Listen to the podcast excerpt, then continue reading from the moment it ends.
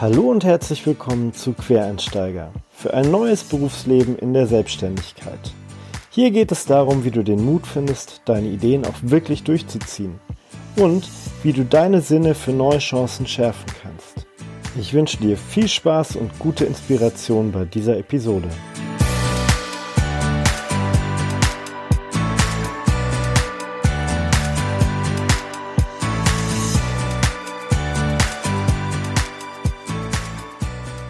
Oh yes, und heute ist es endlich soweit. Ich habe Zeit, meine Null-Episode aufzunehmen und heute soll es darum gehen, wie dieser Podcast zu seinem Namen kommt. Quereinsteiger ist nicht unbedingt selbsterklärend, aber dafür will ich eben diese Episode nutzen.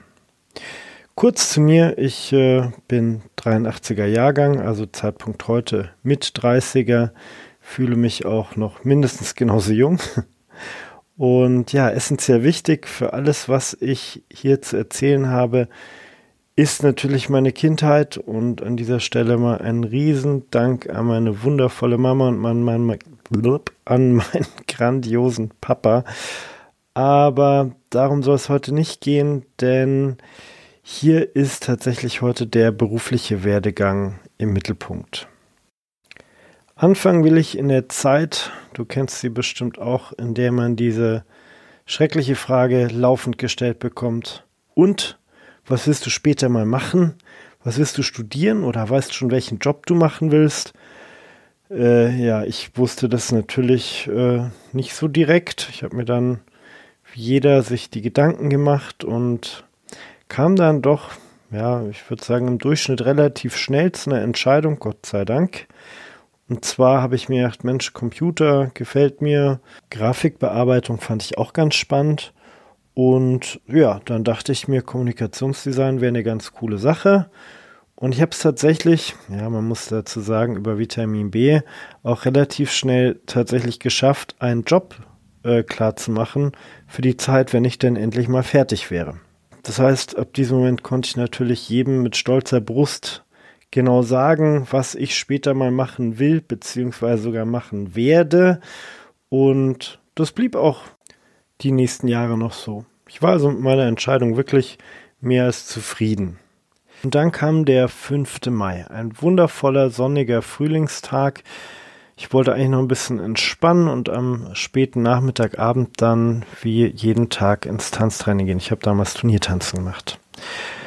Mein Papa hatte im Gartenbau zu dieser Zeit natürlich Hochsaison und er hatte mich damals gefragt, ob ich ihm nicht helfen könnte beim Kunden. Er hat so wahnsinnig viel zu tun und ich hatte überhaupt keine Lust, aber habe, wie man das dann so als braver Sohnemann macht, dann doch zugesagt.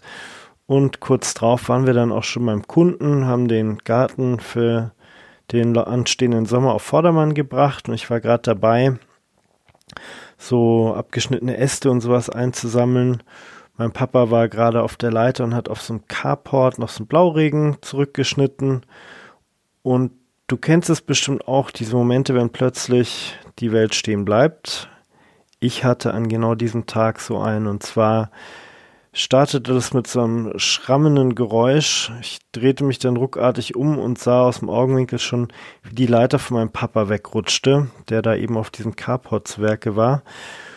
Und sah dann, wie er sich wie er noch die Regenrinne zu fassen bekam und sich dran festhielt, aber durch den Schwung ist er quasi da in diesen Carport reingeschwungen, so ein bisschen hat er am Ende doch die, den Halt verloren und landete dann rücklings auf dem Boden. Ich sprang natürlich direkt zu ihm und als ich dann bei ihm war, da wurde die Welt nicht nur langsamer, sondern äh, für mich blieb sie stehen und ähm, auch die Geräusche waren wie ausgeblendet. Ich habe mich gesehen, einmal, dass er definitiv nicht reagieren würde, wenn ich was zu ihm sage. Und zweitens lief aus seinem Ohr Blut über sein Gesicht. Ich will da jetzt gar nicht so unnötig Spannung erzeugen. Meinem Papa geht's heute wieder gut. Ähm, das wusste zu dem Moment aber niemand. Also später ähm, an diesem Nachmittag kam dann ein Hubschrauber, hat mein Papa in eine Spezialklinik gebracht und es hat viele Monate gedauert, bis wir dann wussten, einmal, ob es überleben wird, das war schon ein paar Wochen klar, aber eben auch, wie er wieder werden wird. Bei Gehirnverletzung kann man das immer schlecht abschätzen, wie weit sich das Gehirn erholt. Wird er wieder laufen können? Wird er wieder reden können? Das kann man da immer schlecht sagen. Aber Gott sei Dank ist alles äh, wieder gut geworden. Ich hatte in diesem Schreckmoment schon das Gefühl, dass ab heute alles anders werden würde und damit lag ich auch nicht falsch. Ähm, meine Mama hat zu der Zeit federführend die Gärtnerei geleitet und mein Papa hat sich um den Gartenbau gekümmert. Dummerweise hat kurz vorher ein leitender Angestellter das Unternehmen verlassen und damit war der Gartenbau sowieso nicht optimal besetzt. Also es hat eh schon jemand gefehlt und jetzt auch noch das. Äh, meine Mutter konnte den Gartenbau jetzt nicht auch noch äh, irgendwie versuchen, da unter einen Hut zu bringen. So gesehen war die Entscheidung für mich ziemlich schnell klar. Ich lege meinen Plan mit Kommunikationsdesign erstmal auf Eis und würde versuchen, äh, alles dran zu setzen, dass der Gartenbau weiterlaufen könnte. Dafür musste ich natürlich erstmal schauen, welche Aufträge so vorhanden waren und stellte sich sehr schnell raus, dass das Auftragsbuch von meinem Papa für Außenstehende mehr als chaotisch und nichts aussagend ist. Ich habe also wirklich alle Telefonnummern abtelefoniert, alle Namen, zu denen ich Telefonnummern ausfindig machen konnte, habe ich angerufen, um herauszufinden, wie da der Stand der Dinge ist. Und ich musste als ja jemand, der gar keine Ahnung hat, auch lernen, ein Angebot zu schreiben. Das habe ich zusammen mit den Jungs gemacht, einfach gefragt, wie lange wird es ungefähr dauern, was für Material brauchen wir. Hab das dann recherchiert, also die Preise und ja, es lief eigentlich ganz gut. Irgendwann war es dann soweit, dass ich zu einer Endabnahme musste und zwar in einen Schwimmteich. Ich war komplett hin und weg. Das Ding war sowas von schön. Es war wie so eine Oase. Also ich war total stolz auf die Jungs und der Kunde war auch super zufrieden. Und ja, bin dann wieder gefahren, lief alles tipptopp. Es hat dann, weiß ich nicht, drei, vier Wochen gedauert. Dann rief genau dieser Kunde wieder bei mir an. Meinte er, Herr Schlür, wie schaut's denn aus? Die ersten Algen sind jetzt gekommen. Er bräuchte irgendwie ein Algenmittel. Ob ich denn was da hätte? Ich hatte natürlich keine Ahnung von Algenmittel, habe aber gesagt, ja, ich komme einfach mal vorbei, schau mir das Ganze an. Nicht, dass ich am Ende irgendwie was Falsches äh, ihm gebe. Bin dann dahin gefahren und ja, was soll ich sagen? Also es war nicht mehr so eine schöne Oase. Es war eine grüne Brühe mit Fadenalgen noch drin bin dann Haus gefahren, habe Eigenmittel recherchiert, habe das bestellt, habe ihm das dann auch vorbeigebracht dann war das alles auch wieder schick und fein. Das war aber auch ein Moment, in dem es in mir angefangen hat zu arbeiten. So ein wunderschöner Teich, nach ein paar Wochen nicht mehr schön und dann muss man da für 100 Euro irgendwie Chemie reinkippen, dass es wieder schön wird. Das ist nicht optimal. Ich habe mir aber gedacht, Mensch, wenn man das hinkriegen würde, dass das Ding immer so bleibt, dann muss es eine Goldgrube sein. Du musst wissen, ich war in der Schule eher so Mittelmaß. Und in Chemie war ich tatsächlich eher so Untermittelmaß, bis die gute Frau Zaki kam. Das war eine meiner Lehrerinnen in Chemie und die kam irgendwann nach dem Unterricht zu mir und meinte, Mensch, Christian, du bist doch nicht doof. Ich glaube nur, du checkst es einfach nicht. Also grundlegend äh, raffst du Chemie gerade nicht. Und da habe ich gesagt, ja, das ist absolut richtig. Sie hat sich dann aber auch die Zeit genommen, mir das zu erklären. Und irgendwann hat es bei mir Klick gemacht und ab diesem Moment habe ich es einfach verstanden und war der Vorzeige Chemie-Schüler. Also es stand nie zur Debatte, ob es eine Eins oder eine Zwei wird. Es wurde immer die Eins. Ein generelles Interesse zur Biologie hatte ich auch und wahrscheinlich genau deshalb habe ich mir gedacht, Mensch, das muss zu schaffen sein. Algen sind auch nur Pflanzen und Pflanzen kann man düngen, Pflanzen kann man ähm, irgendwie fördern, aber eben auch zurückdrängen. Und ich habe mir gedacht, ich will das schaffen. Ja, und weil ich eben immer noch diese Goldgrube im Kopf hatte, hatte ich wirklich den Fokus zu 100 Prozent auf dieses Ziel. Ich habe in jeder freien Minute, ich habe am Wochenende, ich habe immer morgens bis nachts habe ich gelesen, im Internet recherchiert. Ich habe Kontakt zu Forschern aufgenommen. Ich habe zum Beispiel eine Arbeitsgruppe der Universität äh, ausfindig gemacht, die sich mit Algenkultivierung zur Biokraftstoffherstellung äh, beschäftigt haben. Ich habe mir gedacht, na, wenn die wissen, wie man Algen besonders schnell wachsen lässt, wissen sie auch, was denen nicht gut tut und können mir vielleicht sogar sagen, wie ich sie ein für alle Mal aus dem Teich verbannen könnte. So einfach war es dann nicht, aber nach einigen Monaten war ich mir sicher, dass ich das Ganze hinkriegen kann und einen Teich bauen kann, in dem es keine Algen mehr geben wird. Jetzt musste nur noch ein Plan her, wie alle Welt davon erfahren würde. Mein Papa war damals äh, schon in der Reha, das heißt, hin und wieder durfte er am Wochenende mal nach Hause. Es war also auch schon absehbar, dass er wahrscheinlich sogar wieder mitarbeiten können würde.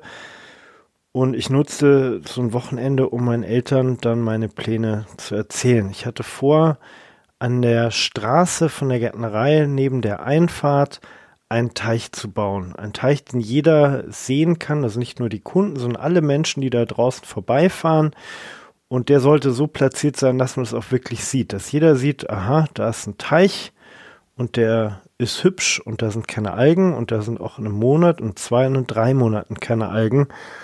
Und damit hätte ich ja bewiesen, dass ich das kann und die Goldgrube wäre quasi eröffnet. Meine Eltern fanden die Idee auch ziemlich gut, aber die Frage, die dann danach kam, war, ja, und wie machst du das mit dem Geld? Hast du das Geld dafür? Ich hatte da eine sehr eindeutige, schnelle Antwort parat. Nö, habe ich nicht. Aber dafür gibt es ja Banken, die sind ja bekanntlich dafür da, um Geld zu leihen. Und du kannst es dir nicht vorstellen, beziehungsweise, ja, wahrscheinlich kannst du es dir vorstellen, aber ich konnte es mir damals noch nicht vorstellen, wenn man kein Geld hat und noch nicht mal ein abgeschlossenes BWL-Masterstudium in der Tasche hat, dann sind Banken nicht dafür da, um mein Geld zu leihen. Das habe ich dann sehr schnell erfahren. Ich habe das mich versucht bei gefühlt 12.000 Bankern nach 30.000 Terminen und 5 Millionen Telefonaten, keine Ahnung und immer nur Absagen, hatte ich irgendwann einen Banker, der meinte, ja, vielleicht kann er das hinkriegen.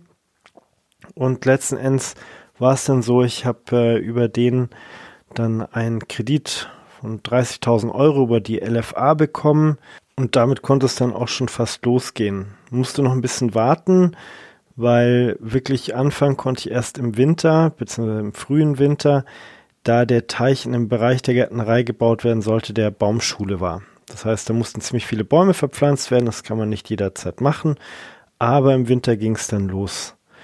Im Frühling zeigt sich dann auch, dass der Teich sehr gut ankam, also er sah schön aus, er war auch frei von Algen, die Leute waren super interessiert, es waren jede Woche Minimum ein, zwei Leute da, mit denen ich mich länger unterhalten habe.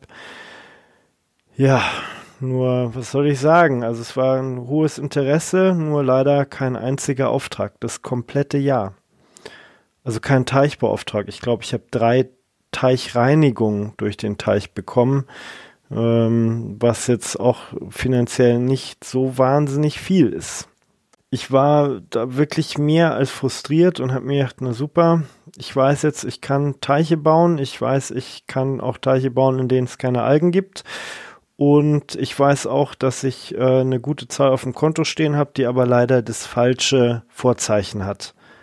Ein richtiger Schuss in den Ofen und somit wohl die bessere Idee, doch wieder Kommunikationsdesign anzupeilen. Ich habe mir dann gedacht, gut, den Winter nehme ich mir jetzt noch, um mich wieder ein bisschen davon zu erholen und im nächsten Jahr würde ich dann ja mit dem alten Plan weitermachen.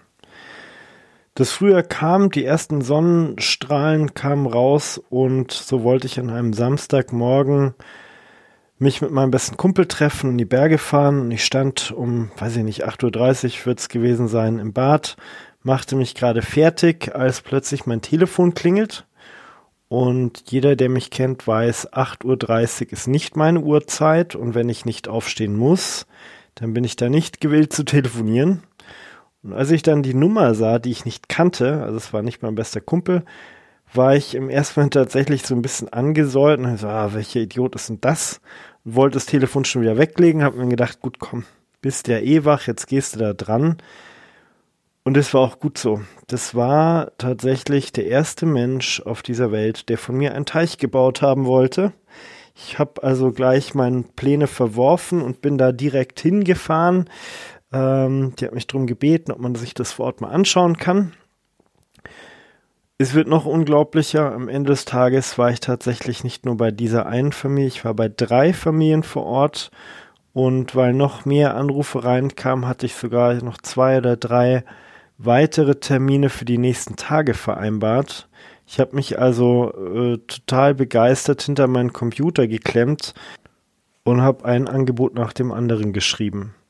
Ja, und das war tatsächlich auch der Startschuss von meinem Teichbau-Business. Teiche wurden dann mit der Zeit immer größer. Es kamen Schwimmteiche dazu. Aus Schwimmteichen wurden dann irgendwann auch noch Keuteiche. Später habe ich dann irgendwann meinen ersten GFK-Teich gebaut. Also da macht man quasi eine Form, wie man sie gerade will und laminiert damit Kunstharz und Glasfasermatten da ja wie so eine feste Kunststoffabdichtung rein. Da hat man also gar keine Folie mehr. Das ist wirklich was Besonderes. Ja, ich bin dann auch planerisch für Kollegen aus dem Gartenlandschaftsbau tätig geworden, bin dann Sachverständiger geworden, das heißt, ich habe auch fürs Gericht gearbeitet und äh, danach habe ich dann auch für Kommunen und Städte geplant. Also ich habe wirklich eigentlich alles gemacht, was man in der Richtung machen kann.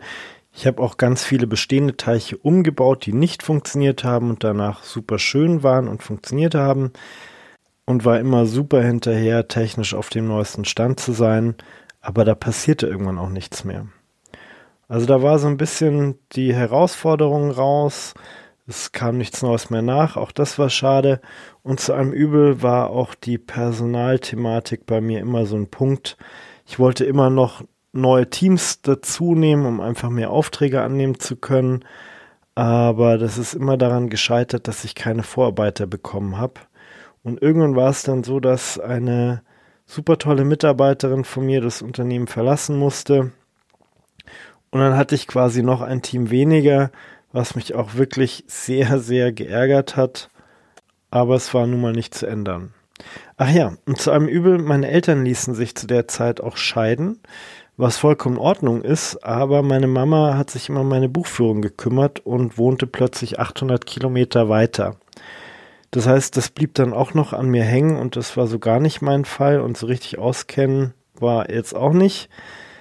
Das führte dann dazu, dass ich keine Lust mehr hatte, dass ich weniger belastbar war, dass ich so Konfrontation aus dem Weg gegangen bin. Die Kommunikation hat total nachgelassen. Ähm, ich hatte schlicht und ergreifend noch gar keine Lust mehr. Das kann man jetzt deuten, wie man will.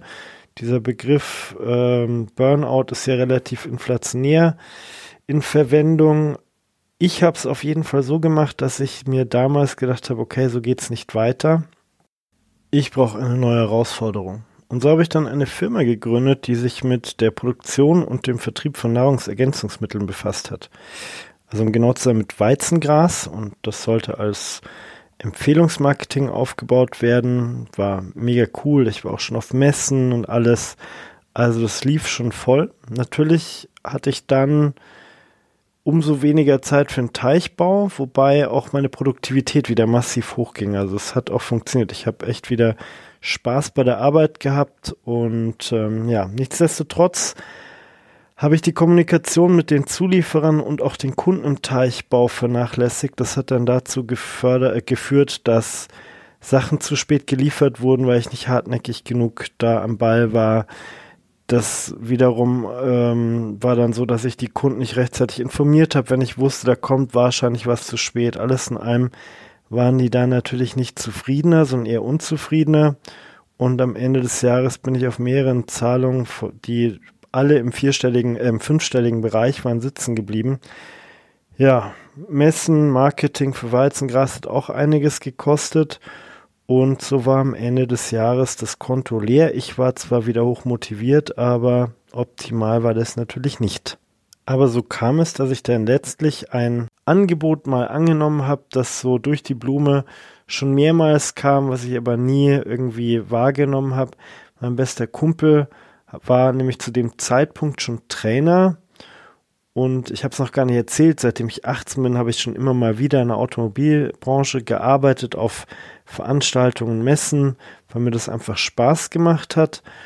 Und so kam es, dass da die Anfrage in der Luft stand, ob ich nicht mal als Assistenztrainer mitarbeiten wollen würde. Naja, Geldbeutel war leer oder zumindest nicht mehr so voll, wie er sein sollte. Und da habe ich mir gedacht, Mensch, ja, jetzt probierst du das mal aus. Und es waren zwei Wochen als Assistenztrainer, in denen ich so wichtige Aufgaben übernommen habe, wie Flipchart umblättern, hier und da mal was auf dem Flipchart notieren und vielleicht auch mal so vier, fünf Sätze am Tag erzählen. Aber selbst das hat gereicht, dass ich gemerkt habe, so, Mensch, das ist es, genau das, genau das ist es, was ich eigentlich machen will. Ich will wieder mehr mit Menschen zu tun haben. Neben der Planung war auch das der Punkt am Teichbau, der mir am meisten Spaß gemacht hat, also die Kundenakquise. Als Trainer hätte ich dann den ganzen Tag mit Menschen zu tun und ich habe auch gleich gemerkt, dass das funktionieren wird. Also der Draht zu den Leuten war auf jeden Fall da. Jetzt war natürlich die Ausgangslage nicht ganz optimal. Das Konto war schon relativ strapaziert. Ähm, es waren hohe laufende Kosten durch den Teichbau da. Weizengras brauchte auch immer noch natürlich einiges an Geld. Und dagegen stand der neue Job oder eventuelle Job als Trainer mit einem garantiert leeren Auftragsbuch, weil die Aufträge für dieses Jahr schon mehr oder weniger vergeben waren, zu noch keinem guten Tagessatz. Aber naja, die Entscheidung war ja relativ einfach damit es macht Spaß, es ist eine neue Herausforderung und ich habe mir dann auch gedacht, was ich kann, kann ich und das kann mir auch keiner nehmen unter keinen Umständen. Und ja, no risk, no fun, also warum nicht mal ausprobieren? Ja, ich sag's ganz ehrlich, ohne Freunde wäre das nie gegangen, also finanziell habe ich mich schon stark runtergeschraubt. Auch das war im Übrigen eine coole Erfahrung zu sehen, dass mit wenigen Euros am Tag wirklich doch noch gut leben kann. Aber ich hatte dann natürlich auch viel Zeit. Also Teichbau ging nicht mehr, weil Teichbau muss man wirklich immer verfügbar sein. Also man muss immer auf Abruf auch unter Umständen Zeit haben. Und das geht nicht, wenn man als Trainer jetzt irgendwie 500 Kilometer weiter weg eine Woche arbeitet. Also hatte ich plötzlich sehr viel Zeit und die habe ich natürlich genutzt. Ich habe mich wieder zu 150 Prozent da reingekniet, habe alles gelesen, was irgendwie kostenlos war ich musste aber auch nochmal irgendwie eine Zertifizierung machen, die wieder Geld kostet. Da habe ich dann relativ preiswerten IHK-Lehrgang äh, gemacht. Aber gut, damit hatte ich mal mein Zertifikat. Ja, und dann lief das Ganze an. Es hat auch gut funktioniert, war natürlich super hart.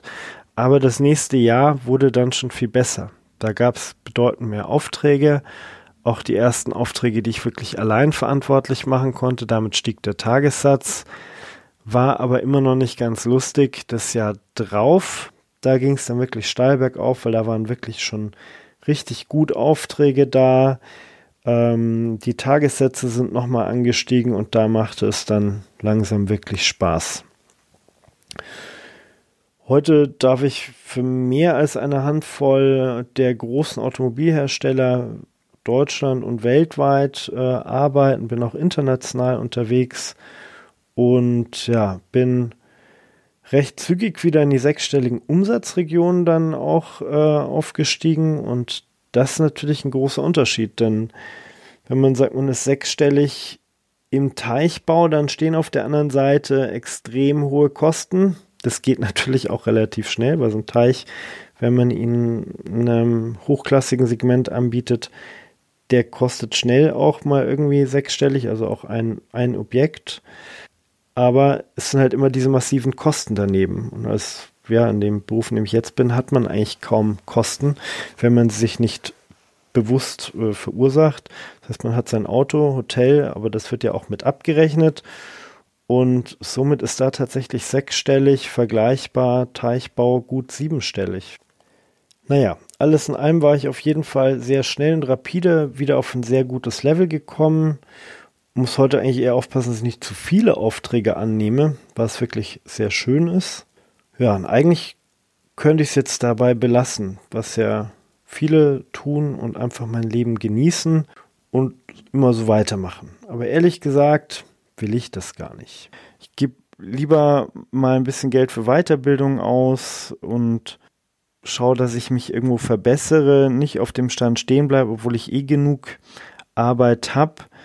Ähm, warum mache ich das? Weil ich nicht stehen bleiben will. Ganz ehrlich, ich habe während dieser ganzen Teichbauzeit immer gedacht, Mensch, ich habe ein super geiles Leben. Ich habe mega Bestätigung bekommen an jedem Eck. Jeder war begeistert von den Ergebnissen. Mich haben Richter befragt, was meine Meinung ist. Mich haben wie gesagt, äh, alle möglichen Planer gefragt, wie man das machen sollte.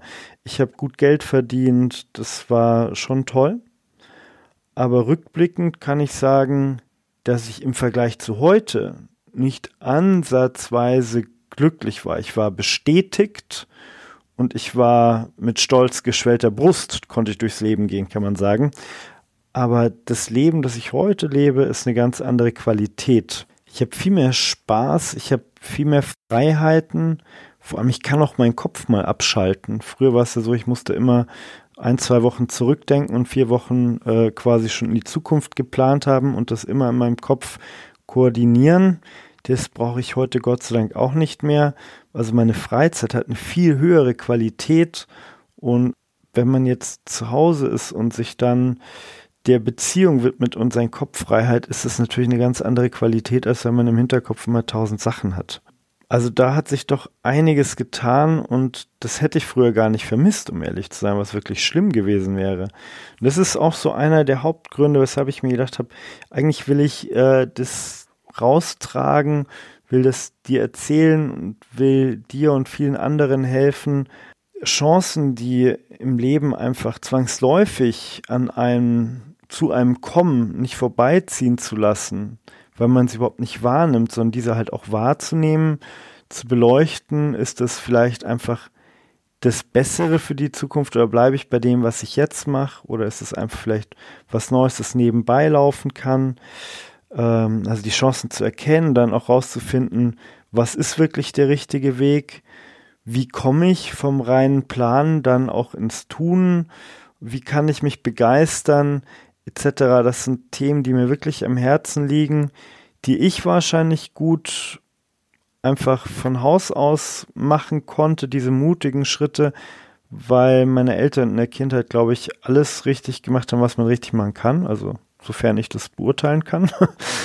Aber wahrscheinlich ist es nicht bei jedem so. Oder mit ziemlicher Sicherheit ist es einfach nicht bei jedem so. Und ähm, ja, da möchte ich einfach so ein bisschen helfen. Und ich habe auch heute noch ein bisschen Zeit, um gleich noch weitere Episoden äh, einsprechen zu können.